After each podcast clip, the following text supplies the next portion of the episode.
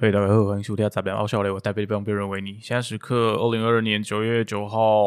呃然后今天礼拜几？礼拜五啊，中秋节。呃，维尼的睡眠不足啊，历经昨天一个晚上的。总之，呃，自己的来宾是维尼的好友，多年好友，十年好友以上，老薛，老薛啊。呃，总之，总之就是一个，呃我们刚才在聊到什么信用卡的故事啊。好，大家好，就是我我十四岁的时候，其实就就办信用卡，但其实会十四十五岁那时候就能办信用卡这件事，其实跟家庭脉络蛮有关的。所以我其实补充一下，就是我我的人生经历算比较特别，是说我家从小。因为我们的那个时代，就是我们小时候那个年纪的时候，其实是台湾某个时期，什么就是买股票很疯的那个时期。大家乐对对对对，哎哎，大家乐我是不知道是不是那还不是那个没有一九九零有点太早，我们九三年出生嘛没有。告诉大家，我小时候其实有一个很有有一个画面对我来说很经典，是可能小时候很多人在大在家里会看到一些电视什么的。那我小时候是电视儿童没错，可是我必须得讲，我小时候在家里，像我们那种念小学下下课的时候，可能是中午嘛，对不对？我回到家的电视画面绝对是红红绿绿，哦，对我小时候看这些东西，我都直接把它跳掉，哎，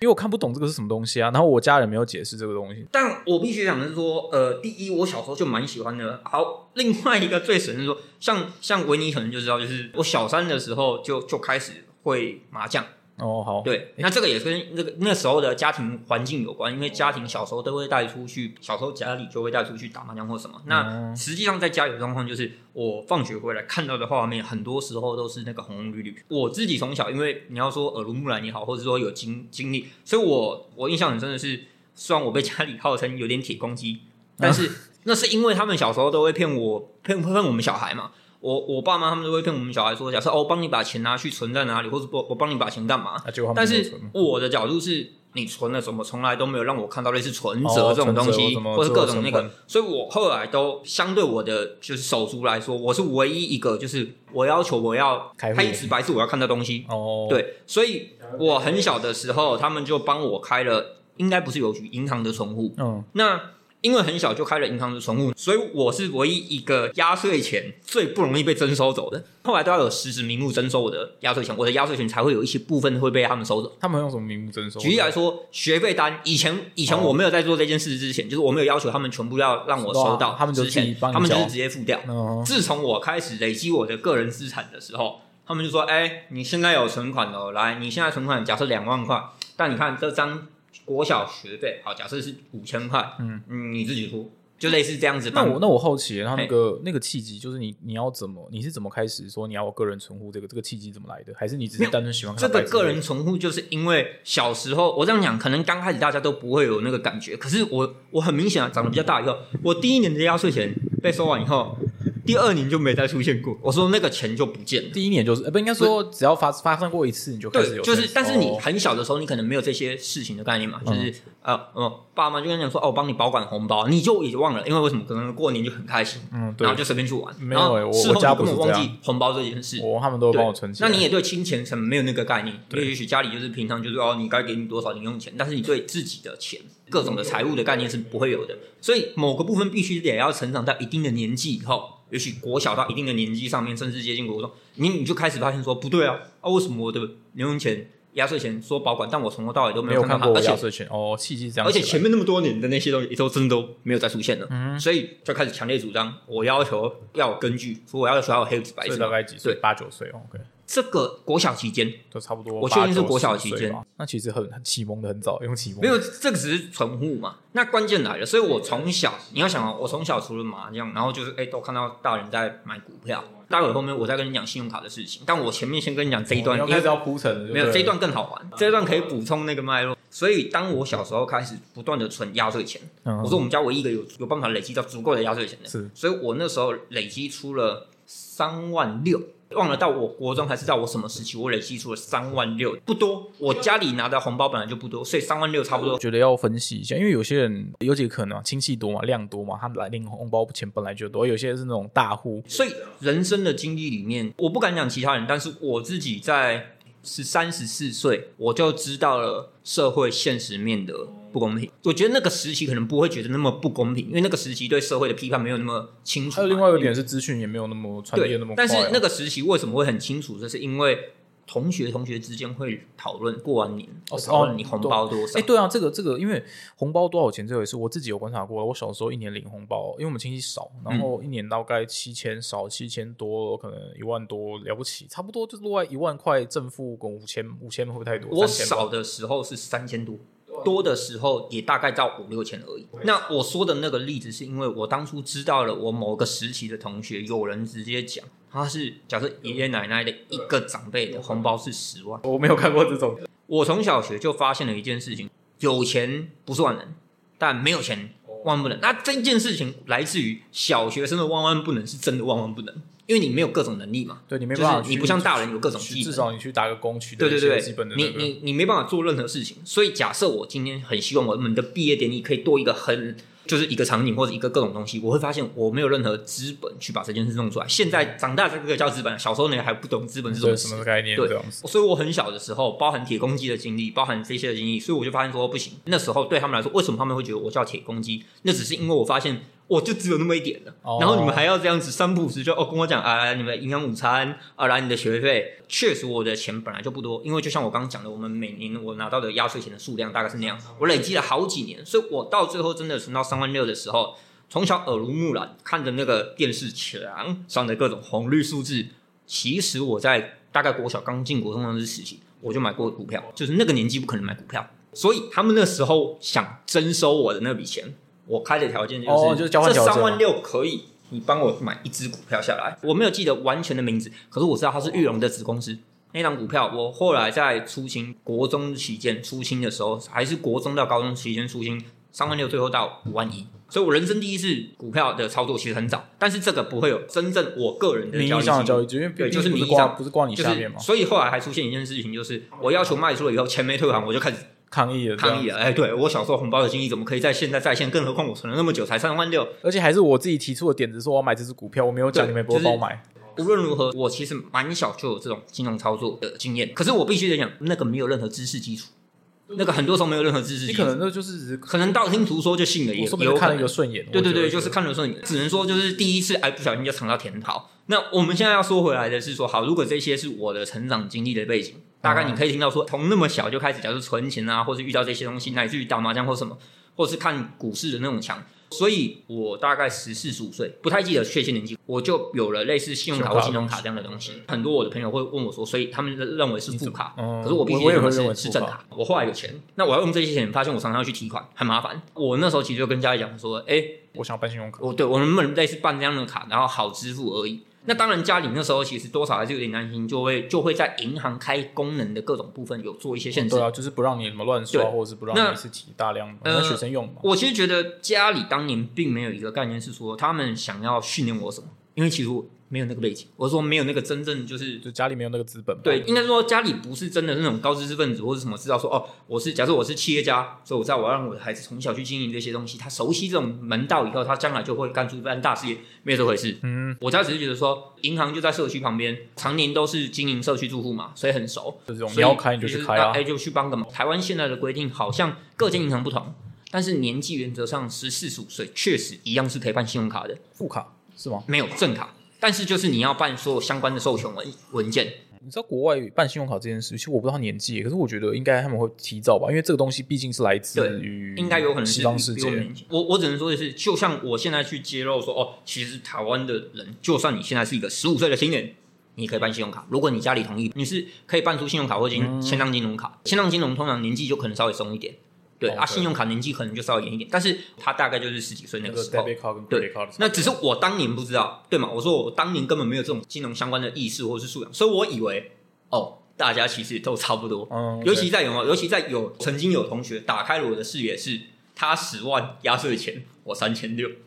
我就知道啊，连外有人，天外有天。那只是信用卡的东西很好玩，所以我从高中时期，我们当年去烤肉买的各种东西，那时候进去不管是家乐福，不管是什对么，都是我刷。然后钱我以前不知道这很有那么一回事，就是它有多特别。我早期不知道这个特别那。你这样一讲，我才想到一件事，就是说，嗯那你那个信用额度不是很早开始累积吗？如果真的是信用卡，对信用信用评分的累积才是有比较有作用的，千账金融没有。但我觉得我当年那张有可能是千账金哦，融，你自己那张也没有留下来，是不是？有留下，但因为我封存了，因为我后来主要的任何金融操作都不在那个银行，后来开始工作，我自己就开始去办第二张的信用卡。那我办的理由很简单，花莲只有一间电影院叫秀泰，我曾经在一年看超过五十部，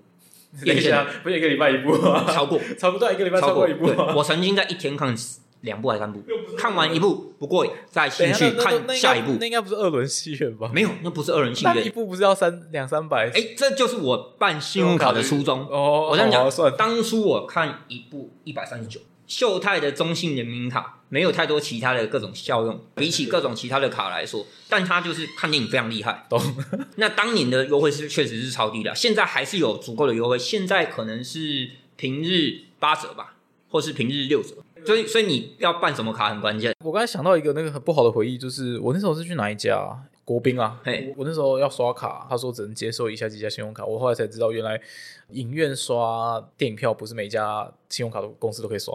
我这样讲了，便利超商也不是说信用卡都可以刷，真的假的？像 Seven 全家他们各自有各自的绑定，所以你会出现一件事：现在的行动支付，我们一般人认为应该照理说什么都行。如果我记得没错，Seven 所有行动支付它都支援，应该是但是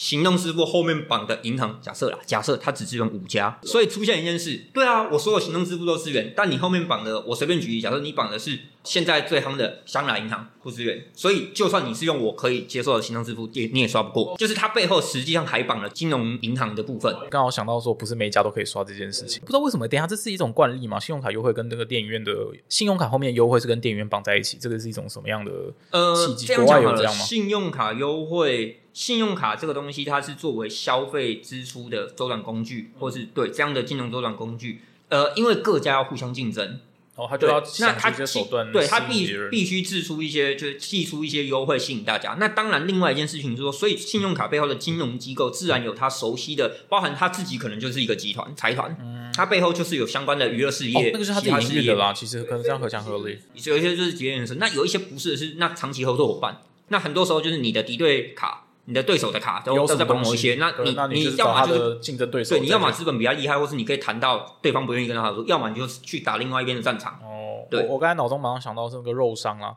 你知道某一家鸡肉商，一些什么苏肥的水煮鸡胸肉，然后那个如果 Seven Eleven 跟某一家鸡肉厂合作，大成吗还是什么东西？哦，反正不是普丰就是大成啊，反正就两家，我也忘记谁是谁。然后另外一家全家就是跟，因为第二大嘛，全家就是跟普丰或是大成合作。哦我知道我倒知道是跟哪一间就。是就概念是这样。好，我先讲，我反某一间，我直接哦，我讲。知道，我说乱到清到飞机对对，大家科普一下花莲的环境污染的事，就是普哎丰吧，应该是。反正我可以帮你，我会帮你那个食物废弃物只是因为在讲那个信用卡的那个背后一些异业合作，对啊，业合作为了要竞争到更多的信用卡使用客群吧，大概是这样。对资金资金的流向是流向他们是这样子。哦，而且讲直白的一件事，信用卡是做来消费周转，也就是说，它提供给你回馈，但是这跟这跟什么？这跟折价券很像。我提供给你五块的折价券，前提是你会买一百块的东西。嗯，对，所以整体来说，对金融上的是在流动的，是在对，他们是在增加收入的。他可能只是我本来要赚你五十块，我折了五块给你，但你做这一次消，你为了这个五块多做了这次消费，我就多赚四十五块。哦，OK，对，所以当然就会，他们就各间之间就会寻求更多的业业合作，或是这样的优惠，因为他们就是要促进消费，促进你使用这张信用卡，促进你去这里消费。个社会来说，其实好像也还好，就是对，是一个这就是一个很正常的，就是是金融上的流金融动。上的操作、行销的方法。嗯，对，对这比较是这算是比较正向的啦，我觉得这是比较比较正向的流动。呃，是不是那么正向要看啊？但我我这一派是哦，你这不是派没那么的没那么支持那种，就是假设说呃过度消费，然后或者是说就是现在主打的就是各种，就其实各种现在的各种行销，很多时候就是要让你消费。嗯，那我的只只说我不支持的某个部分，是因为现在的过度消费其实造成了过度的资源浪费。意思是讲直白一点，一堆人买了一堆衣服，哦然后没有穿堆在那？没有穿是一回事，我知道很多人可能呃会有买衣服的习惯，然后也有很多人是因为他的制装习惯跟我不同，他可能是真的需要，假设说你说艺人，他需要因应不同场合，他不能撞衫，他甚至以前的衣服不能随意的重复穿，这个都是有可能的。可是我在提的是说，但毕竟也讲是说，这个社会很多时候，假设你像刚刚讲的，寄出一堆优惠，就是促进你消费，嗯，可是消费回去的东西，当它没有被真的一直使用到的时候，其实它长期的囤积，乃至于说，假设它是塑胶制品，它就会裂裂化。裂化的话，其实它就是一种资源浪费，哦而且是对环境不好的一种行为。对，但是资本主义会不断希望你去做这件事，因为你不买，他们东西你你不货消费他们货出不去，钱钱进不来就没有办法发了大财。好想念他哦。我工作一阵子以后，开始加入了就是类似合作社这样的金融组织，然后开始做了金融素养教育等等的这个东西，所以我开始真正的有了类似对金融、对经济的一些理解跟洞察了以后，因为我过去比较多的经验，所以我开始会比大家有更深刻的一些体悟。也就是说，呃，我们后来真的在做工作坊，在做金融素养教育的时候，蛮多同学在课前跟我们表示，他们非常排斥金金融工具、信用卡，因为我们有做类似前测啦。问卷调查，我们有先在稍微没有，哎、我们也没到问卷，我们其实是因为是工作坊，所以我们就是开场的时候就请大家先轮一圈发表一些关于关于我们现在要讲的是这些议题，啊，你自己支持吗？否定吗？或者你你个人有什么不一样的见解？那我们就让大家去讲。所以我们当时很特别的是，工作坊开始之前，哇，一面倒，就是家学生们都普遍排斥使用信用卡这个东西，，那这个排斥，呃，甚至是到家庭，因为我们的父母那一辈是经历过卡债危机的，哦，就 George and Mary，我是该。九五年吗？还是二零零五年？我忘记了卡。我上次写文章有记得，他有那个确切的一个年份但。我好奇你，等等，等，另外一个点是，先我们先跳到那个主主体好了。你们说你们你去做那个什么什么金融教育嘛？那你面对到的那个呃是大专院校的学生。哦，所以你们现在在巡回嘛？现在工作坊这样各个地方巡回这样子。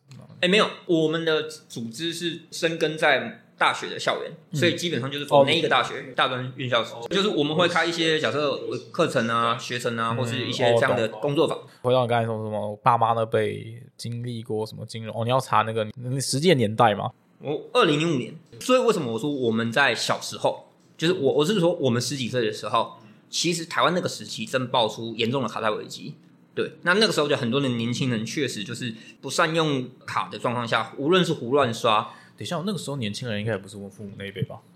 不是，我是指说我们父母看过那哦个事件，看过那个时候对，经历过那个时代，经看过那个事件，知道那时候台湾的整个就是青年族群，那个时候的青年族群发生了一个很大的，甚至是政府必须出手去处理的危机。对，那那个时候就是卡债危机，所以当年就像你讲的 JoJo m a y 或者是其他的卡，因为曾经一个时期就是业务为了要拼那些业绩，我是说办卡的业绩，所以就是。滥发。对，那滥发的状况下，其实那时候的年轻人也没有经过什么叫做金融素养教育，也没有现在现在也现在也有吧？现在有比较好嘛？在关于滥发信用卡呃这回事，不是大家谁当年哦好一点好，当然是好。我就想说，不是说谁缺业绩，然后会问说谁什么卡比较多，然后就大量的那个什么信用卡业务就直接跑进来跟你说啊，你要办办我们的信用卡，我们有什么巴拉拉优惠之类的。呃，一个是当然申办可能会有不同，就是说至少比当年之前爆发事件之前，通常一定会有调整。那当然，第二个是呃，金融的东西随着社会经济的发展，金管会毕竟历经各种事件，它就会修订各种东西。假设也许当年并没有一个限制，说学生的额度只有两万，可能没有这个限制，所以你很年轻的族群，你还是在一个大学生，你就办下去，然后一刷刷个五万十万，就发现你根本打工还不了这个钱。哦，对，可是或许就经历了这种事件哦，所以金管会长期下来就发现，哎对，就增加了这样的限制。但是当然，我这个我只是做个我自己的推估对对，所以也许不是，也许不是事实，对。但是类似这样子的修正，绝对会是长期的金融本来在演进的过程中就会发生的事情懂。对，所以相信这个时代，呃，不管是申办，不管是这些的防卫措施，通常还是比当年是往前的。嗯，对，这是个演进过程，对，这是个时代演进。嘛。我我分享的东西有很多，因为金融素养教育，我们不会只聚焦一个。但是我们今天就先简单就谈信用卡教育，我就跟你直接分享信用卡教育，因为太多了。我们刚刚讲了其实蛮多的人，蛮多同学其实个人从小就排斥信用卡的人。哦，对，刚才刚才从这里开始写，对对对，一个部分是父母的经验，也就是说，实际上很多其实是回到家庭，对，回到家庭，家庭从以前其实就给他们教育这种东西不要碰，因为他们的父母看过卡塞危机这种事件，所以就不让孩子碰。这个好像跟那个、欸、什么股票啊，就会有人在股票输了一屁股，就说啊，你股票不要碰，还有什么呃，对，我不要碰，这很合理嘛。但是这个这个涉及的可能跟华人文化有关，就是说华人文化面对一些危险，以西方的一些文化会是让孩子学会去避险不是我不是去冒险，哦，学会冒但险不是学孩子。就是在经历冒险的时候，假设知道痛，或是知道危机在哪里，知道风险在哪里，对，嗯，但是呃，华人文化会是比较保护的文化，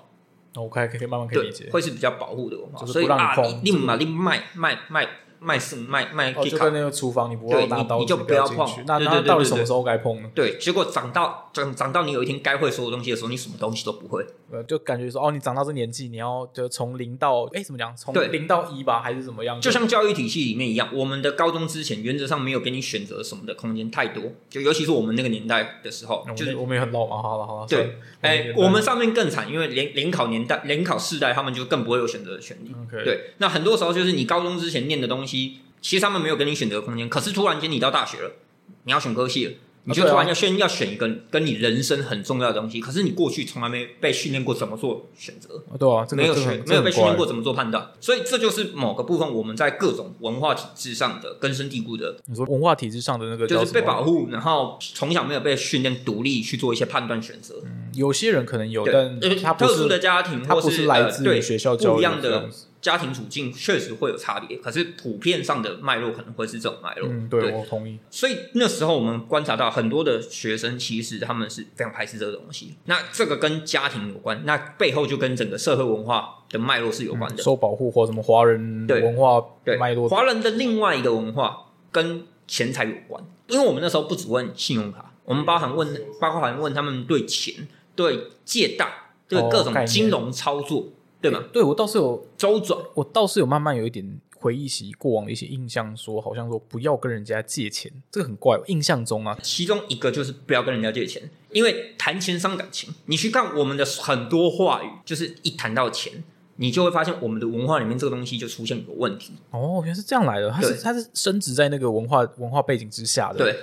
开始对这个有兴趣的起来，是我们讲升值这个呃西太平洋东南方这座小岛上那些人，然后还有那些过往那些文化遗留下的痕迹吧。慢慢慢慢改变的过程之中，好像有些东西是呃你没有特别拿出来讲，它植入在你的文化，应该说在那个时代生活下的人，就是那个文化载体。我我会这样说啦，我虽然可能是剽窃人家的词汇来用的，但感觉就是你那个时候表现出来的行为背后，一定升值着你做怎么这么做的动机啦。那那些动机的背后，就是刚刚提到那些文化根深蒂固下来的东西。如果你没有深刻去呃醒思发想过你做这些行为背后的动机，诶，是这样讲吗？我怎么好像一直绕来绕去啊？反正总之我没有睡饱，请请接回去。你该不知道讲什么？没关系，就是对钱、对借贷，我们很多时候在我们的文化层次面，很多时候你就会发现说，呃，周边的大家其实不愿意借钱。我说，呃，不有困难的时候，也不会轻易的去借钱，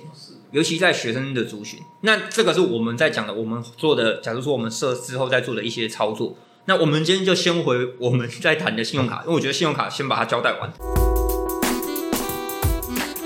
所以当初因为我做的工作坊，那我负责的这个部分比较个人化，也就是说个人金融的操作的这个部分。那分享了很多东西，其中的是信用卡。我直接先破题讲，我其实真正要跟他们讲的概念很单纯，就是这个工具是中性的，端看使用的人。我没有否定过说卡在危机那批人真的把这些东西就是弄得很糟，然后真的后来整个就状况就陷入财务的问题啊，这一些都是事实。但是对我们来说，比起主张哦这个东西有风险，所以你就不碰，嗯我们认为应该主张另一种概念你去，理是解它的风险来自于哪里吗？，对你应该因为它有风险，因为它有这些问题，那你更应该理解它的问题。它的问题何在？有一个原因，有一个很重要的原因，是因为我们这些年发现一个困境是什么？就是在你平常状况很好的时候，财务状况宽裕的时候，人生顺风的时候，你可以抵挡得住这些问诱惑。当你有一天陷入低潮，你周转困难，你各种东西的时候，你会发现过去给你的那些提醒，你都看不见了。哦，对，因为人在陷入困难的时候，就会很容易被周边的各种东西诱惑，所以所以所以现在很多网贷或是很多东西，就专门锁定这些容易陷入困难的族群。去诈骗他们这样子，对，因为你陷入困难，你就会忽略其中的风险。可以理解，就是进入一个非理性状态吧，因为他对陷入困难的时候，公司要找接下来救命稻草就有，嗯，我之前写的那篇文章在谈，就是说，对保护虽然有效，但我后面接了一句话是：但能保护多久？人总有不如意之时，人有难免会有周转不灵之时。那当他如果真的有一天陷入那种状态，假设说他又不愿意去跟别人借钱，然后他又不了解各种金融工具里面的风险，嗯他又不知道对怎样的状况下，当有一些好听的或是漂亮包装行销的东西跟他讲说，哦，这个东西可以，哦，我这样借你，哦便宜很绝对是低利或是怎样，然后他不知道里面其实是陷阱，或是他不知道信用卡原来这样借了以后后面的问题很大，他就会借那些网贷，后来才发现那那背后都是问题。所以我们当时的主张是什么？我们当时的主张是比起保护，我们不是说保护真的不行，因为如果你这辈子注定不碰了，那我我佩服你，对吗？就是你真的是旱鸭子，你这辈子注定不游泳，你真的就赌你一辈子不游泳，我也觉得这样 OK，因为这是个人选择。可是我们主张说好，如果是这样，但我们比起姑且称为稍微消极一点做做法，我们更认为应该要积极一点。换言之，是一件事是他们那种消极来自于他们对这样子的金融工具、金融操作是完全负面的。可是一个东西有利有弊，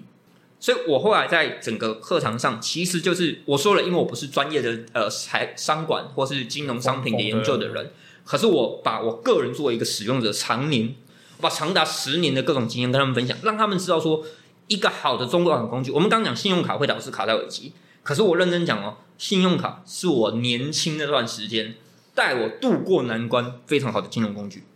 对，那我我我就讲我当初跟他们讲的实物啊。那我跟那些学生从最刚开始我就说从便利性先跟他们分享，但是我接下来那后面要跟他们分享的就是信用卡怎么做出好的周转功能。我在后来因为那时候毕竟开始进入工作，你也就会开始出现说，哎，你的生活会有转不过来的时候。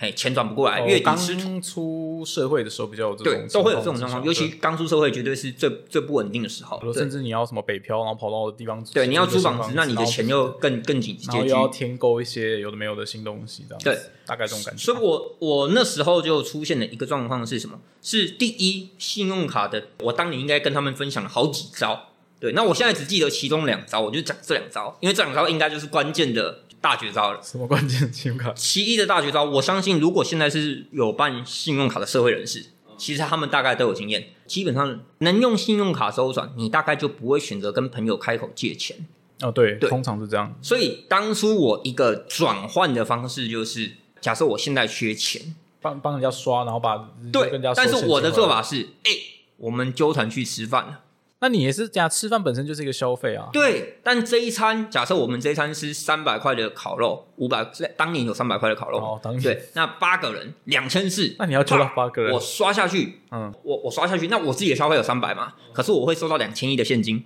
那因为。那个时候的我们可能常常就只是隔个几天过不去，我们发薪日嘛，或什么，所以两千一的现金瞬间可以帮我度过那一段时间。可是可是没有现，你把这件事放到现在，你说那个过不去啊，你不就再刷一次信用卡不就过去了？应该这样讲，你的生活的有一些消费不是全部都是可以用信用卡来做支付的，是吗？现在我觉得那个那时候可能没有了。对，现在这个时候当然不会。对，现在基本上可是当时确实是这样。对，就是蛮多的东西你还是一定要缴出去的。嗯，懂。对，那他没有那个没有办法都可以给你分期。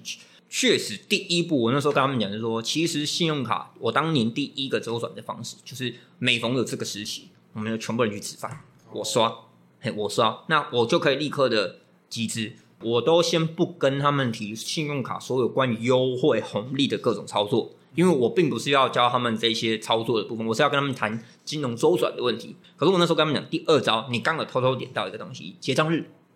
结账日，结账日很关键。所以第一，我渡不过难关的时候，我会先用先考量时间点，先去处理这件事。那我先讲，呃，我先不讲现在，但我当年就是只有一张信用卡的时候，我的结账日是十八号，对。那我的缴费期限是五号，OK，是五号。所以出现一件事情是，如果真的种信用卡操作人，你会知道一件事：你现在十八号结出来的账，假设是一千块，嗯，那你代表你下个月五号之前就是要真的拿出一千块把这个账结清，不然就会进入循环利率，哦，对，信用评分就会开始有问题，等等的，讨好。对，但当你越是知道这件事的人，所以出现一件事，我即便集资哦，做我刚刚那件集资，我也会做一件事，我十九号集资。对，为什么？因为十九号的集资的出账日，哎，的结账日是下个月的十八号，但是它的缴费期限是在下个月的五号，在下个月的五号。哦，对，所以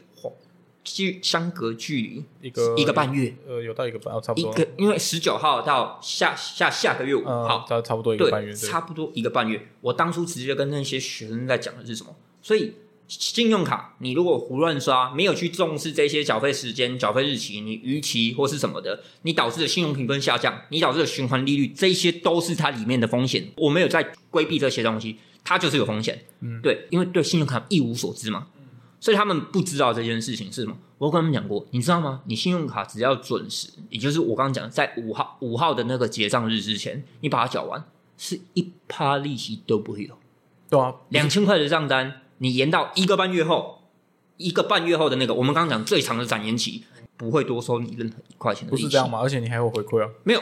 没有概念的同学里面，他对这个东西一无所知的状况下，他还是会用没有那个感觉刷起来，人家会有循环利率，所以感觉好像我刷下去就注定有循环利率这。种感觉好像在什么？没有，我突然想到一个那个呃疫苗的副作用。你刚才讲那句话，突然给我一种疫苗副作用的 是的 job 出来。哎，哎，人家说打那个会那个，还有什么赖上又传了一些什对，就是？但这件事很显然就是说，所以他们真的是没有概念的。嗯，对，那这就是为什么我们真的要去主张，是说你可以想象这样一个没有概念的呃学生，如果他今天真的没有受过相关的教育，他将来真的有一天陷入困境，要用金融卡、要用信用卡的时候，他可能随时都会出危机，哦，因为他的理解完全完全是随意。你要说就是可能道听途说，或是可能自己的想象。我当初就很简单，只跟他们讲了这几个例机，我就可以直接展示给他们说，我当年怎么样让吃土的状况直接完全不吃土，因为在一个半月后才要付。哎、对一个半月已经经历了下一个发薪日哦。我刚才脑中想的是，哎，奇怪，你在办信用卡的时候，前面不是有一大堆那种规章要你签吗？他所有写的那个条约条款全部在前面，你自己看你就会知道什么时候要缴钱，什么时候不要对缴钱。可是没有人会去看那些东西。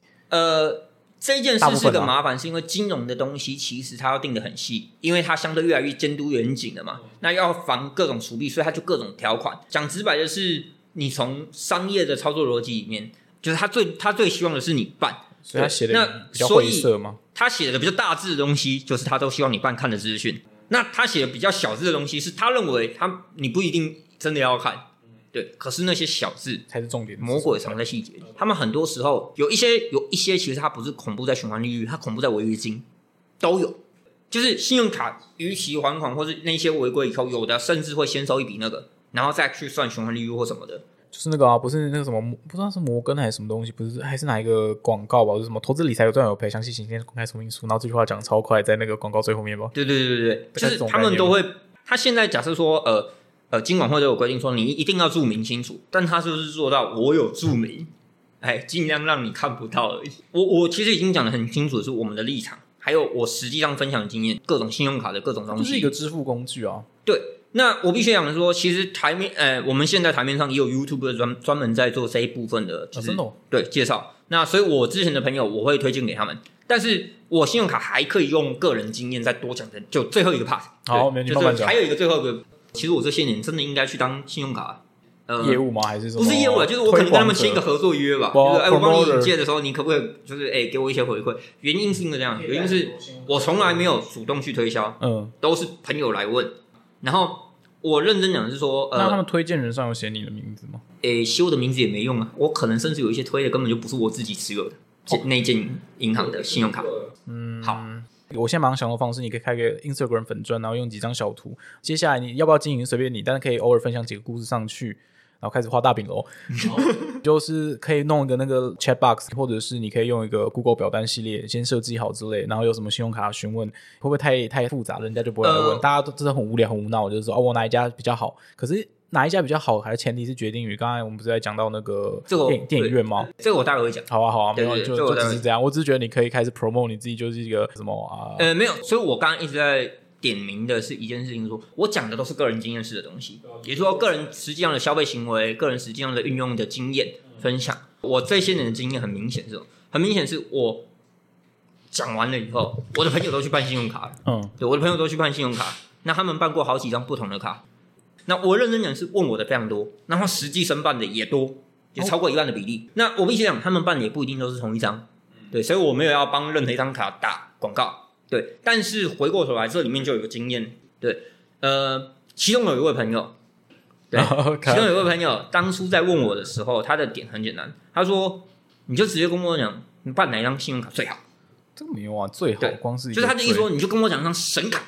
对，神卡他就 Top One，嘿，我就直接办他，哦，那个啊美国通运这么简单。诶、哦，你讲的是那张黑色外形里面有 YouTube 还会拍特别拍影片介绍的那张哦然后它上面。应该是银色，然后那张好像蛮重的，不知道几克，八公克还是三十。呃你有那个资本办得起就就里面那个应该有。刚才不是说问他哪一张神卡吗？你刚才这样讲，我马上想到美国通运嘛，你需要什么服务的时候打电话过去。那个是不同资本等级的神卡。哦，对嘛，也算是神卡嘛我我们。是小资族分享。诶，它是叫美国通运吗？American Express 还是什么东西？嗯我只记得忘记叫运通还是通运了。总之就是 Express。好，没关系。那我其实经历了好几个朋友在问这件事的时候，我就有一个感触，就是说，嗯、这个时代的大家很多时候会希望我用很短的时间去得到一个很快的答案。这不是大家在这个对在这个时代里面都要懒人包啊。对，但这件事其实不太好，对，不太好。认真讲是说，那么短的时间下的决策或是给你的资讯，你立刻就信，其实代表的是你可能做的功课也不够多，等等都有可能。就是它其实背后是有隐藏一些代价的。所以后来很多问我的朋友，问我信用卡一些经呃分享经验的朋友，我都开头第一句就很简单，我告诉你，信用卡就像交女朋友。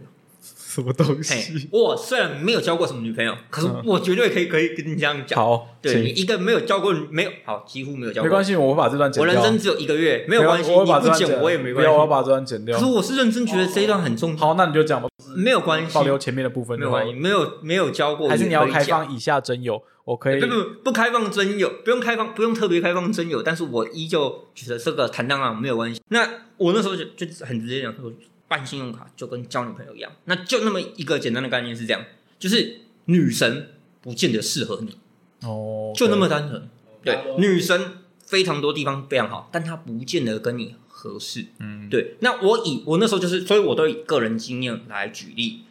呃，疫情之后，我才开始有了所谓的网购行为。哦，真的假的？对，疫情之前，我的人生不是没有过网购，但是因为我网购曾经出现过被诈骗。就不过讲的是说送来假的货，送来有问题的东西，然后后面卖家就直接跑了，或是直接不理，因为那种东西钱没多少。可是那个时期的我就对网购的印象很差，哦，就是我觉得说哦这种东西太危险，你痛过的经验会更更刻骨铭心。OK，刻骨铭心。OK，所以所以你就会排斥这东西。所以我当时就是觉得，哦，我不想再被骗。对，那这一件事我们可以稍稍岔一个话题，就是这那个时期也是代表一个东西还没发展出来，就是类似第三方或是这种比较早期的这些，不管各种的呃电商平台，他们其实刚开始并不一定真的会出现说，哦，钱付了，他先保管住，货到了没问题以后钱才拨出去，那个伤痛的经验就烙烙在心里面。所以我后来一直都没有进入网购的世界。对，那因为疫情期间的不便，所以才开启了我的网购之路。很惊喜？这不就是两对对对，大概这一两年内，我才开启了网购之路。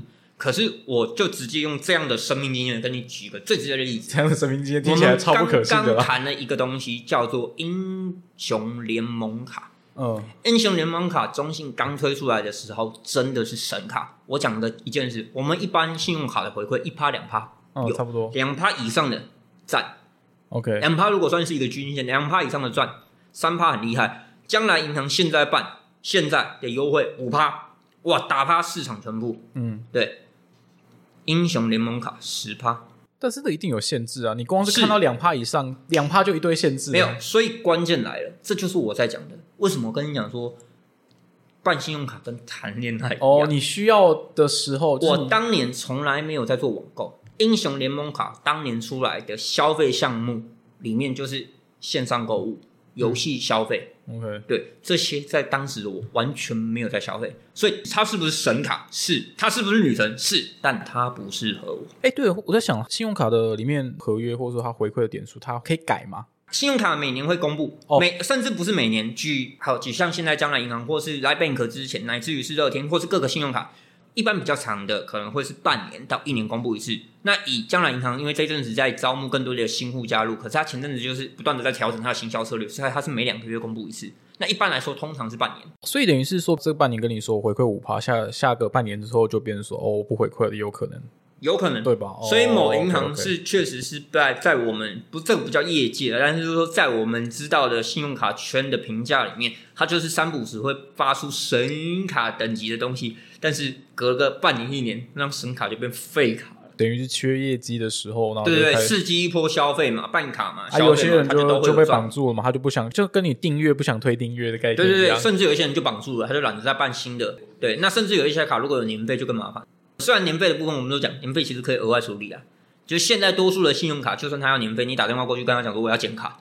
他通常就有权利，一定的权利可以帮你说，那那那我们不收你年费，哦，是这样，真的。我曾经因为我就说了，使用那么多年的经验，所以信用卡的话还会有各种的状况发生。好像有很多故事没有讲。直接讲一个，就是我刚呼应我刚刚的结论，呃，办信用卡像像什么？像是交女朋友，所以我必须讲说，如果真的有有朋友想要办信用卡，我给大家的建议是什么？你要办信用卡，其实反过头来，你要先对自己的财务有掌握。嗯，意思是什么？你连自己平常花在哪些钱上面比较多，消费习惯是什么？你的主要消费通路在哪里？你要有概念。通路也要算就对了。对，因为因为刚刚讲了，举例来说，哦电商平台啊，实为什么办第一张信用卡？因为我大量的消费在电影啊，哦，懂。所以我办其他卡对我没有任何效益，但是办电影的卡对我来说是神卡，它能省下的钱，他能获得的优惠是超级大的我。刚才突然想到一件事、欸，那个行销为什么好像差差值去差很远了？就是呃，可能会有一些什么 KOL 吧，或者是网上 YouTuber 们，他们有些在做一些特定主题嘛。那如果他有这些什么特定信用卡相关，你刚才讲那些合作关系，然后又是非常优惠的，对，呃，信用卡行销业者一定会找他们 promote 他们自己的卡，应该会用这他们底下都有推荐嘛，哦，对，应该会采这种形式。是哦，原来是这样哦，所以会有一些什么信用卡推荐码是这样来的。呃，信用卡推荐码是一定会有，因为他就是希望一个拉一个口碑，所以你自己通常也会有。我是说自己的，假设有办的那些银行，嗯，对对对，那或者说你有办的那些卡，对，那那你要把你自己的信用卡推荐码弄在我刚刚讲的那个 Instagram 上，自己重新弄的平台下面呢？我先我得先回去确认我有哪些，或是我哪些有。或你觉得好用的啦，就是你自己用，然后又觉得好用，你就可以把它贴在下面。呃，虽然我觉得那个整理那个表单，网上你真的啊、你打信用卡，然后就会表，单。这里面得要再谈一个额外的概念。好，其实这个概念我们刚刚有谈过，但是我是说实物上就会出现问题，是什么？我们刚刚讲的是很多信用卡，它其实每几年就会重新呃更新它的优惠。嗯，对，那原则上多数的优惠通常是往下修。呃，对啊，没错，我发，现那也就出现一件事，就是说，我虽然不想要这样讲，可是如果你想要长期的有好的优惠，你可能要不断的做淘汰的这件事。淘汰。你说淘汰公司信用卡公司还是淘汰，信用卡？淘汰信用卡。对，意思是说，因为他们每一间公司可能隔一两年就又推出一款新的，就像我们刚刚讲的各种卡。对，那新的优惠绝对是特别好，然后旧的就会是持平，持平或是打到最低基本，就像我们刚刚讲的，一趴是底，如果连一趴都不到的，真的是偏太低了。但是两趴是均，对，可是它很有可能三趴就开始一直下修下来。所以刚才里面那位朋友问，之前不是问你说什么是神卡的时候，我还是觉得你就跟他说美国运通，就不用每一次就 review 更新那些东西了，对，是吧？这有资本的是是的，是的，是哎，没有没有啦，哎，所以这老需要推荐大家 no no no no no no 神卡吗？那个还是回到就是 OK，他有那个资本，他有做那个消费，因为你必须得讲说，所以就像我们刚讲的那种等级的卡，它可能背后绑着资本，甚至它背后绑着消费额，背后办了什么？嗯对你没有到那个等级，你办的那张卡，甚至你你光是年费都缴不完。你你可能会觉得这年费超贵，可是他如果他是不同的资本阶级，那年费对我来说懒三呢，那就那就是差别了嘛。对，所以不是真的大家都适合那张卡。那回到我们刚刚前面讲的，所以真正的关键点是什么？第一，卡会持续的淘汰。对，所以如果真的有心要，你真的很介意你是不是有，就是在刷的卡的优惠是真的还不错的，那我必须得讲直白，你真的很有可能必须长期的去汰换你的卡。我以自己为例，因为 Live Bank 在台湾起家开办，跟乐天两个人同时，然后现在将来银行刚刚上路没多久对，来 Line Bank 就是呃 Line 的存网银，嗯对，这三间存网银，两间差不多齐头开始，然后最近将来银行才才起步。那认真讲，他们深耕台湾的时间都不到三年，哦，所以最近的优惠可能会开始不对错。。可是我讲直白的是什么？是 Line Bank 从去年前年就是疫情之后一阵子以后，它整个开放完，然后呃收收大量的用户进来了以后，它的优惠就持续下降。我们举直接的例子是，它刚开始是我不限通路，对，对我们来说，我们叫做这就是无脑消费，对，因为你所有通路消费它都适用。我们刚讲了，我的秀泰只限定电影消费，或是秀泰集团的影城啊，嗯或是 OK 餐饮，对，但是这种是不限消费通路，就几乎所有的消费通路，当然他们少数的什么缴学费那种，他们不会认列，可是他的其他消费，不管你是加油也可以，不管你是看电影也可以，不管你是吃饭也可以，对，那这种的通常我们会认为它就是无脑刷的神卡，哦，就是无脑刷的卡，但它是不是神卡后面看。对，那以 Line Bank 来说，它早期的优惠是真的好，因为我如果记得没错，三趴还是二点五趴，然后转成 Line Point 这样，对，它会转成 Line Point，但是问题是什么？问题是它到现在剩一点五趴了，也是高啊，一点五趴不算高，真的吗？那我刚刚讲了哦，那我现在用一趴是底线，两趴对我来说，我认为啊，那我现在用的卡是不是很烂、啊？两趴是均标，因为我现在用的卡只有一一趴的回馈，但是它会全部转成 Line Point，对，那其实不是很好的。真的假的？好不好，以以以回馈比例来说，所以我我如果推荐那个卡，那就涉及一件事情是，你的消费如果是很杂的，而且你又不是那种愿意哦，我今天加油的时候我就掏加油的那张卡，哦，我今天吃饭的时候我就掏吃饭的那张卡。如果你不是想要这样做的人，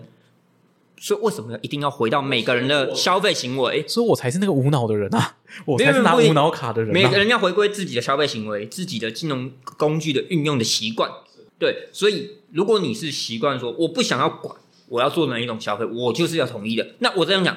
我没有要帮 Libank 主打，所以我必须得讲这一类的卡不止差一张，嗯好几间银行都有出现这种不限通路的这种，就是我俗称的无脑刷的嗯卡。，没错，我才是无脑那个。小我讲的是直白就是说，一点五趴真的不算高。OK 以以 Libank 来说，对它下修那。所以现在这就会让人诟病市面标准大概两趴左右。这样讲呢，不一定是市面标准，就是说市面上比较好的可以到两趴的大有人在，两趴以上的是稀缺的，那个真的是回馈比例比较好。嗯但是那个还是回到我们刚刚讲的那个面向，就是说，就算它到三趴，它有没有对应到你的自己消费费习惯习惯、你的消费需求，还有你的主要开支？对你可能买很多东买有的东西你很常买，但它的消费金额很小，所以可以统可以检视一下嘛，就是呃，如果要做这些，你要怎么选定你的呃信用卡的话，你可以先检视你的消费习惯，再是检视你的消费通路嘛。消费习惯，哎，应该这样讲，消费的通路是一个，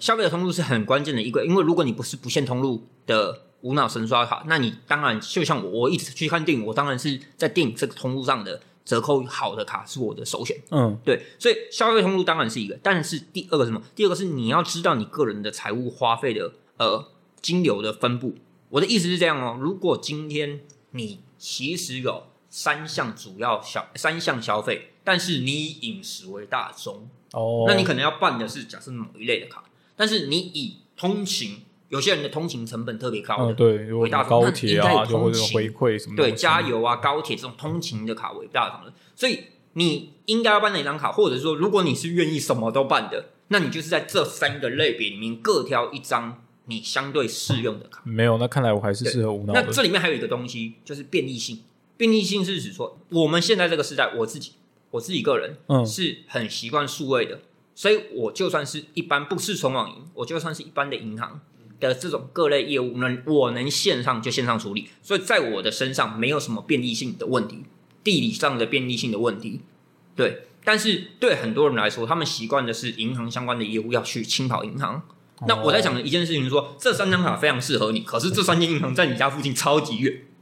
然后你又是一个三步时需要去有有东西就需要去跑，然后需要去亲自确认或是怎样的那种，有有这种就你不放心的也好，你怎么样？吗？还是有这种特别的人吗？这个当然在不同的年龄、不同的世代之间会有不一样的人。没有，我刚才在想，对还是我住的地方。但意思就是这样，就是说，当然你还是要考量在个人的金融行为上。所以我们刚刚讲了，你的金融行为也包含一件事，你是喜欢无脑刷，嗯，就还是我是你喜欢各个东西都很清楚？哦，这这个这个消费，因为这样讲无脑刷通常就不一定代表它是最优惠，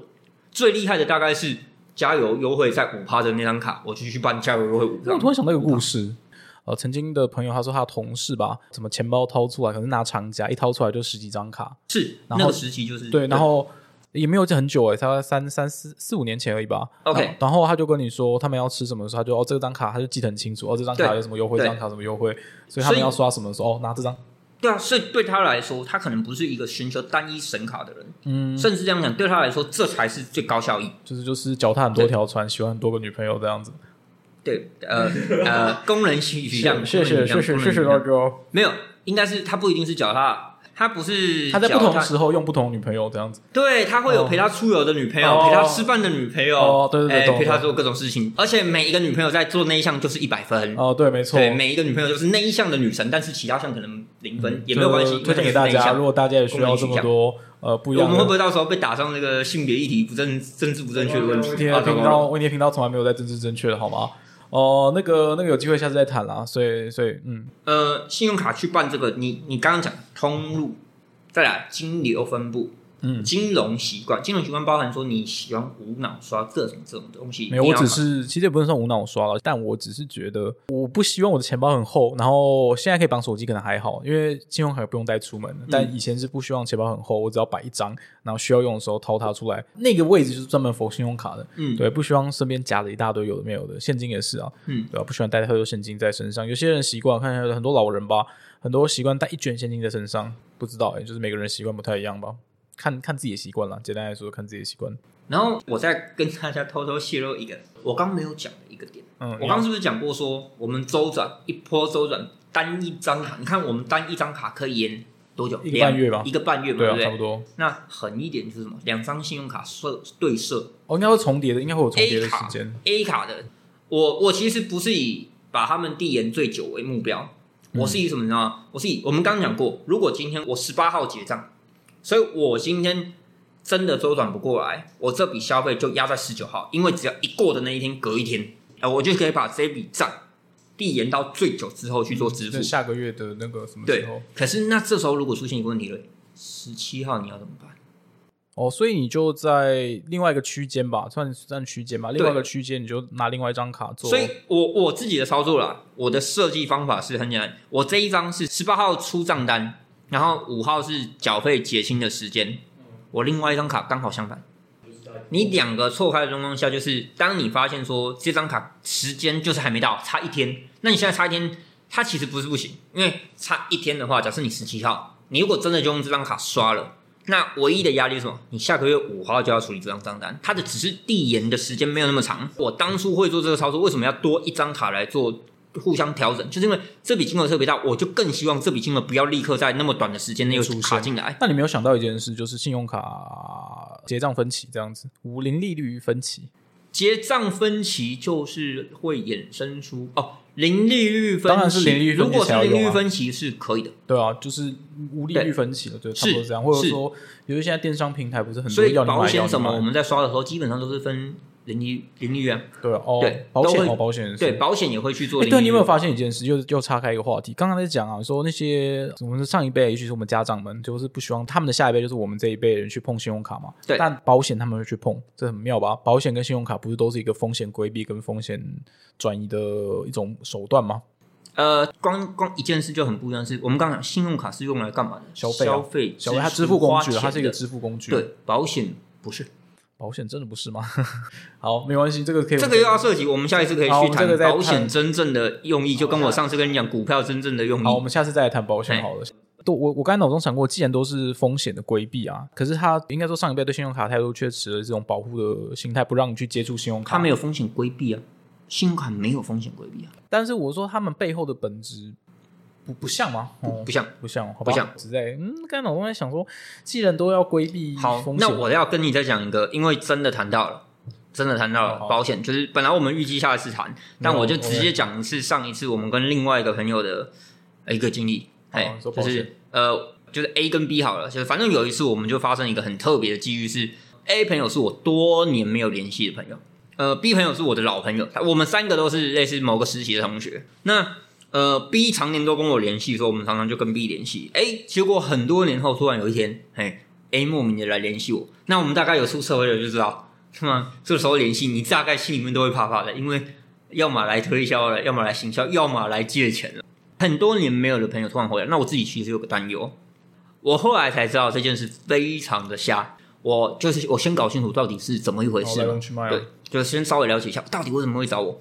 哎，B 不能说他把我给卖了，但只能说他拖我一起入坑。哦，空手套白狼是不是？哎，没有没有没有，但这个真的很好笑，就是呃 A 呃因为一些因素，个人因素，所以后来转转职了，然后那一阵子刚好进去做保险，嗯，嗯对，那一阵子做保险，所以我们待会要谈的确实是保险。没有啊，太太长了。没有哎，这个东西应该不长了，我因为我只要回应一个问题，好，就因为其实 A 想要锁定的是有购买保险意愿跟能力的人。嗯那那个时期的我，第一，我从小保险，我家里另外一个部分是保险的，所以我其实从小保的是超额的，没有这个需要。那我就很好奇说，奇怪了，但 A 后来才跟我坦言，没有，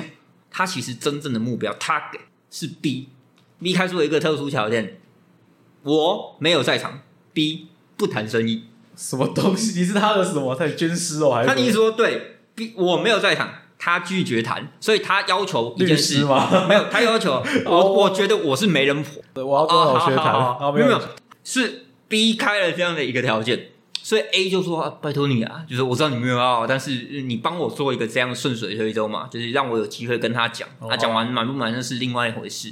对，然后我就本着好了好了，既然他也不是往我推销，所以我就卖了这个。结果他们又要空空手套白狼，最后套两个人套你身上这样。没有没有没有没有，我我就是很清楚拒绝，好对。但是真正的故事，而且就那么一个概念，就在后面这件事。简单的说，A 就开始不断的对 B 去讲解。那时候其实前几年失失能险在大幅改、大幅修改。那这一件事，呃，我认为是好事，是因为呃那一年的保险改革，其实某个部分也在处理一些东西，是过去保险被它照理说应该要像你讲的，它其实是去面对风险的一个金融工具。嗯，对，所以它有一些它实质上的该发挥的呃效益，作用就是作用在。可是太多人把保险搞成什么？搞成金融投资工具对，就是也就是说，险他拿来做，对他拿来做做各种储蓄险啊、投资用的，嗯对然后去赚中间的资本利得等等的。所以你刚才才会觉得我刚才信用卡的那个，嗯，啊没有没事，信用卡的哪个？我说背后的本质有那么一点，呃，只是他们是有点像反过来的工具而已。没有没有没有没有。如果哦对，如果你的保险是往这个方向去想的话，方就会去想就会觉得他或们是或许那个有一些些关，对对对。但是我那时候在想的说，OK，那他就在跟他介绍保险，就是他就跟他讲说，哦，意思是这样，A 在跟 B 讲解的过程，其实我是在旁边帮忙的，因为我确实对呃金融的东西是有理解的，所以他假设因为 B 毕竟是呃不同领域的人，所以他听不懂。因为 A 刚入门没有很久嘛，那我长期虽然我不是保险相关，可是我小家里小时候是做保险，所以我对保险确实是有一定的自自己这边的理解，所以我有帮 A 去做了一些介绍跟 B 讲好，但是我必须得承认什么？当 A 离开了以后，我要在 B 回家的路上，我其实还是很公道的去跟 B 讲说，刚刚前面的那些，我觉得我的补充或是我的我的赞同都是真的是有的，但是我要点出一个问题，A 私下没有付我钱，不是不是不是 哦不是我要点出一个问题是，我觉得我刚刚听到，但是我不能忽视的问题。OK，对 A 在介绍的过程有讲说，哎，其实就是呃，就像你刚刚讲那句，哎，保险可以帮你规避风险啊，然后再做各种各种这样啊，然后你有需要的时候，但他也讲了很多他的故事。那我那时候就直接讲了一件事，尤其是那一年就是在改失能险这类的东西。对我我曾经有个老师分享一件事是说，呃，他们曾经有一个记者会的现场。那那个记者会的现场可能就是类似假设游乐园呐，或者是这种大型的呃设施啊，呃启用的那时候，然后当然就会有各种记者会，那媒体就会采访。对，那那个时候就出现一件事情是说，当然有人对这种就是设施、公共设施、游乐设施这种东西就会担心公安疑虑。所以，呃，当场很自然的就有媒体就怀疑说，哎，那个那个用料怎么样怎么样啊？是不是会有公安疑虑啊？你们的系数的问题啊，对吧、能不能请你们这边负责人解释一下？当年讲这个经验的老师就讲，他最傻眼的是后面这一段。对，就是那个负责人就出来说，哦，这就是没有关系，发生事情的时候我们有保险。但他最傻眼的一件事情，除了这个负责人这样的答案之外，他更傻眼的是媒体接受，也是也就是说媒体并没有追问。那这件事的背后很瞎的原因，是因为当他回答说公安事件会有可能会发生公安疑虑，然后他的回回复是说哦，不用担心，发生的时候我们有保险，所以什么？所以人命是可以用钱取代的吗对，但他就说当年他曾经出席那场现场，他直接傻眼，因为小烂，那个背后代表的是说，所以今天假设说真的出现公安意外，然后造成人命，反正我们有保险呃反，正我们有保险，对啊所以钱可以处理人命。其实没错啊，就跟那个呃什么食安也是吧？哦，这个食物有没有问题啊？哦，没关系，万一出反正事我们有，就我们有保险，我就是可以赔偿。打在那个标语上说什么，我们这个食物已经投保多少意外险，对，所以食安险还是这个东西的根本问题是什么？他没有在面对风险，他没有在面对这个问题。应该解释说说，OK，安全系数到达一定等级的那个，那我们一定会想办法让公安事件不发生。他没有在真正面对问题，而且他直接转向了一件事，告诉你事情发生了，我用钱解决。哦，那这个，所以为什么我们讶异的是，现场媒体还没有追问而买单？这不会笑出来吗？我会笑出就是荒唐。但这就是资本社会某个部分常常认为钱可以处理的事情。哦，OK，就用这个故事，那时候去去讲给这个给给 B 听吗？刚刚那个 A 讲的各种地方我都赞同，但他唯独他讲的其中一句话我不赞同，叫做在规避风险。哦，你只是要挑，不是挑他语病啊，不就是就是一我种不是在挑他语病，而是我讲的很直白的，我用实际的举例，因为他那一次在跟他推销的叫失能险。哦，OK，对我实际的举例是，今天你有一笔钱，五假设五万块，现在让你做一个决定，你要把这五万块拿去买失能险。那将来有一天，哇，你失能的时候，你失能的时候，确实你呃各种移动不便啊，或者行动不便，你有保保险去就是去这样接应。对，当然我有他给他一个单说，说如果你今天只有一笔钱的时候。对，因为我我以我自己的那时候的例子，我刚才讲说，像我经济相对在那个时候没有那么宽裕的状况下，我只有一笔钱，我就问他说：“那你今天会做这样的哦，把钱拿去买保险，拿去买失能险，然后有一天你四十岁、五十岁、六十岁，真的发生失能的时候，哦，你有保险，还是还是你今天应该是说，OK，我有这笔钱，那我决定拿这笔钱，呃，长期我都不断的在做运动，嗯然后乃至于说我吃的东西选择的更养生，嗯乃至于说等等的，就是我做的东西都是更健康。嗯，对，意思是什么？他如果你今天选择的是前者，真正的问题在他从头到尾，保险并没有真的在帮你，因为他那一次我记得好像没有帮你规避失能这他讲他不是用规避，但是他讲说就是在帮你，就有点像是减低风险。没有在减低风险。其实它完全没有减低风险可是。这样讲，意外险不也是这样吗？对，所以意外险并没有，所以所以认真这样讲好了。比起买意外险，假设你今天要处理，假设你今天发现哦你是交通意外的，就是啊，也许你的职业或者什么的风险是比较高，你真的要去解决交通意外这件事，不是买意外险，嗯，你应该是假设说你要去改变你的交通交通对哎交通的各种状况，交通职能或是什么。你这样一讲，我就觉得很荒唐啊！荒唐在于就是某一些特殊工作的人员，他不是本来职业风险比较高嘛，然后他们去保嗯险，说不定他保费还比较贵。那个保费比较贵，是因为什么？它是完全照按照资本逻辑的，对，但是重点是，这听起来就很荒唐，他没有帮你规避风险啊，而且还帮你提保费，你懂吗？因为它它是以一个精算赚钱的角度来说，所以你的风险高，造成它赔钱的几率高，它它的期望值低，它就相对对应该要受到没错，这样更高的。生意是他们的商业逻辑这样做是符合他们的商商业逻辑的脉络，但是回到个人的身上，我们自己知道嘛。当我有点破说，哎、没有规避风险这件事，我会把这件事特别拿出来提。就是我刚刚听到你，我认为一定要提的原因，就是因为你不懂的人，过去就很容易被这种词，就像你刚刚会很自然的讲说保险在规避风险。我直接就查你说，哦从来没有过。那这个为什么会在你心里面烙印？那就是很简单因为大家已经把它拿来当对，因为社会就这样讲。那我的老师在给我的事件的影响，就是要告诉我没有这回事。我知道这集标题要怎么下，第二个标题就下保险没有在规避风险，可以可以，就是这么下。这是一个我今天得到的启示、欸，我那时候真的是跟我那个朋友讲说，如果今天我是只有一笔钱的人，你会希望你是把这笔钱拿去好好的投资在你的身上，然后你四十五十六十之后还能健健康康的活，嗯，还是你你决定你拿去私人险身上，然后四十五十的时候我私人了，但是我有保险。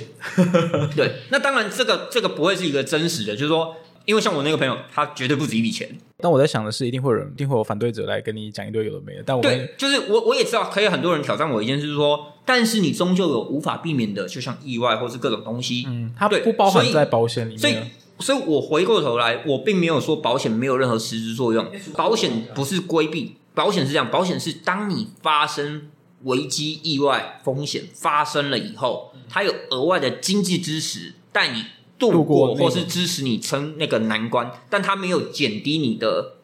就是假设你受到的伤害。但我觉得他只要加一个东西就解套嘞、就是说哦，好，几年之后可以给你加一次什么个人健康检查之类的，这个就解套了。你看，帮你规避风险，你懂吗？哦，当然，所以所以我们回归一个问题，就是说，如果今天你有多余的钱，或是你自己在做规划，你自己在做规划，你就是我。所以为什么我们刚刚说，如果你今天一笔钱，你两个要做选择，我就会建议你砸在自己身上，砸在自己身上，包括我们刚刚讲的做健做做运动，包括我们刚刚讲的吃的更养生，包括我们刚你刚刚讲的去做健康检对啊，查。再送你几堂教练课。哎，这会不会以后那个你说保险业务跟健身商品就会更聪明的包装，也可以。打包成一个新的什么方案不？排斥他们往这样的方向，是我觉得这样是更好的、啊。因为呃，当然保险实质的意义，像我们刚刚讲，它不是在规避风险，因为你总有规避不掉的风险，意外嘛。各种东西。所以在风险发生之外，有经济的支持，哦但是不是生理受伤的那个伤害的，假设或复原或是支持，因为那个伤害是无法，就是这两个东西从来都没办法直接抵掉，嗯，所以它没有在跟真正规避你前面那个你要风险。透过一些额它是透过透过经济支持回来的，所以人终究在活在世上有无可避免的风险。所以我在我才在跟他讲说，因为我那个朋友资本是多的，所以我那时候就跟他讲说，如果你的资源是多的，对你想要规避一些我们完全无法预习的风险，那发生这些的时候，你希望有可能假设可能真的会造成你无法工作或怎样，那那个时候你会希望有额外的经济支持，经济的部分的支持来。我觉得你经济宽裕，就是是可以做这块的保险，所以我也是很客很公道的跟他讲说，我也不是要完全打翻你说啊不要跟 A 买或干嘛，但是我必须得把中间的道理讲清楚。对，那你要不要买？你还是依照个人的经济状况，还有你觉得这个险你有没有买的需要，跟各种的评估以后，然后你去规划，包含你可能规划出来的，既然是我要多加每年的呃身体健康检查。讲直白的，这个才是真正的那那个防面对问题疫险呢？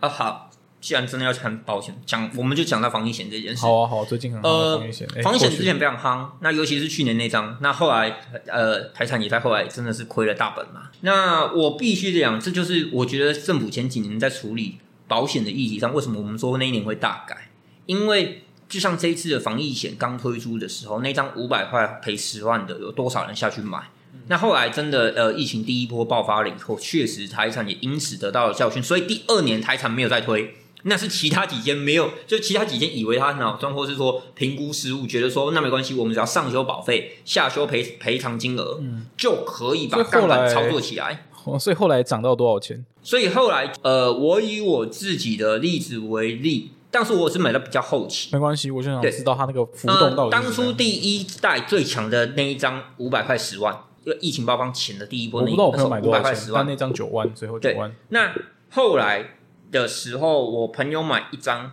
六百块八万，六百块八万，对五百块十万赔率是我，买的我买的四百块三万，嗯，五百块十万是两百倍，四百块三万赔率是而且我的三万不到十是倍，我确诊加隔哎，离，不是十倍啦，一百倍。我倍确诊加隔离才三万，哦，还要还有我的分我的三万是确诊加隔离，我相信他的八万好像也是确诊加隔离，他是五加三，哦，我现在玩那个赔所以他们买超高额的，就是杠杆的彩券，赔率的彩券，赔率如果200中了的话，那当然这里面就会出现而且还是可控的，你知道对吗？，这里面就很多各种吊诡现象，我刻意去染疫的也有啊，确诊对可控，对，哎，那这也是为什么我说这个社会这样不健康。这就是刚刚我们提的说，所以保险有些时候，当你被拿来做金融操作杠杆，或是你被拿来对拿来它的目标是要赚钱的时候，跟原本的规避风险，你没发现这件事，反而人会把自己暴露在风险里面，这是某个部分类似逆选择那有点像的部分。诈保费的概念啊，呃，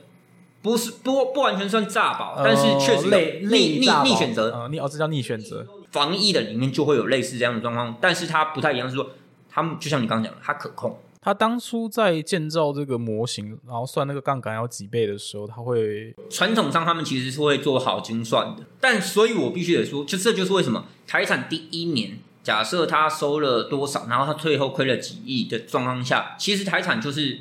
发现他评估失败嗯啊。第一波那时候爆发的感染的病毒株，不是我们后来面对的欧被欧米孔就是比较轻的那种，就是不是贝塔还是不是什么的？对，当初的第一株不是嘛？我们第一年一爆出来是风声鹤唳，但是实际上的感染速度没有那么快。对，所以你就发现说，台产只是那样爆，它就可以瞬间变成亏的。但是其他的保险就是评估说，哦，应该是因为你那样五百收的太少。嗯，我今天翻倍收一千的话，哎、我的杠杆直接除以二，哎，我赔率在你你会亏的，我就不会亏了。嗯，对，讲直白了，他们的判断可能是这样，所以他经过精算，哦，你开一张五百十万，我可能开一张八百，或者我有一些后来就开了一千多，嗯然后可能没有赔到那么多，那么就断定说这样没有问题。但当然那个时候的也没有人会预料到说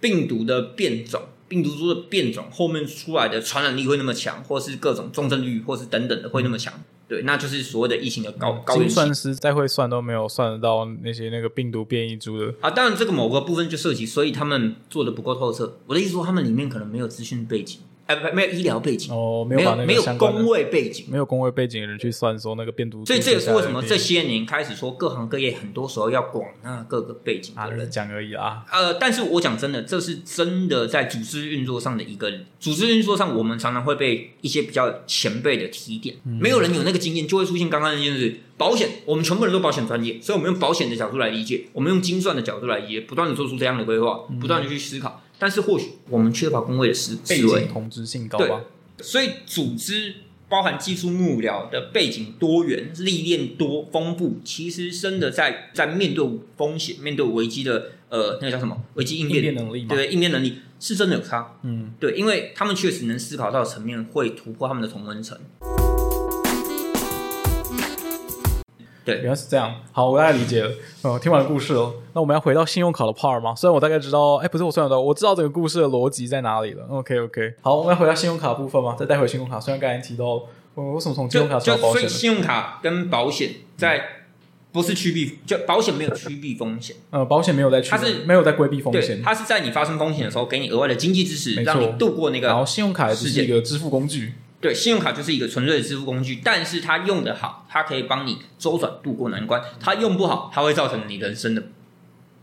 人生的。负担，对，工具是中性的，端看使用的人。对，端对工具一直都是中性的，端看使用的人。呃，工具是中性的，端看使用的人。信用卡用好会帮你渡过难关，用的不好会成为你人生中的负担，是这样吗？哦是啊是啊是啊压压压压。好了，没有了，大概是这样。我们感谢老学，谢谢老学。本来下一集本来要讲什么保险，是不是？没有保险的东西，其实这一次有讲的蛮多的嘛。嗯对啊那下次如果你要谈股票，我们就谈股票；如果有想到保险，想要补充什么，好，我下次没有，下次会好好写访纲，不会从这种对。对对。Anyway Anyway，、哎好，先这样啦大家应。该知道我是熬夜了一整天以后，之后开始讲这些东西，讲的不好。那维尼也维尼也没有什么睡。OK OK，先这样了，谢谢大家，祝大家有一个呃愉快的周末还是周间。好，先这样，大家拜。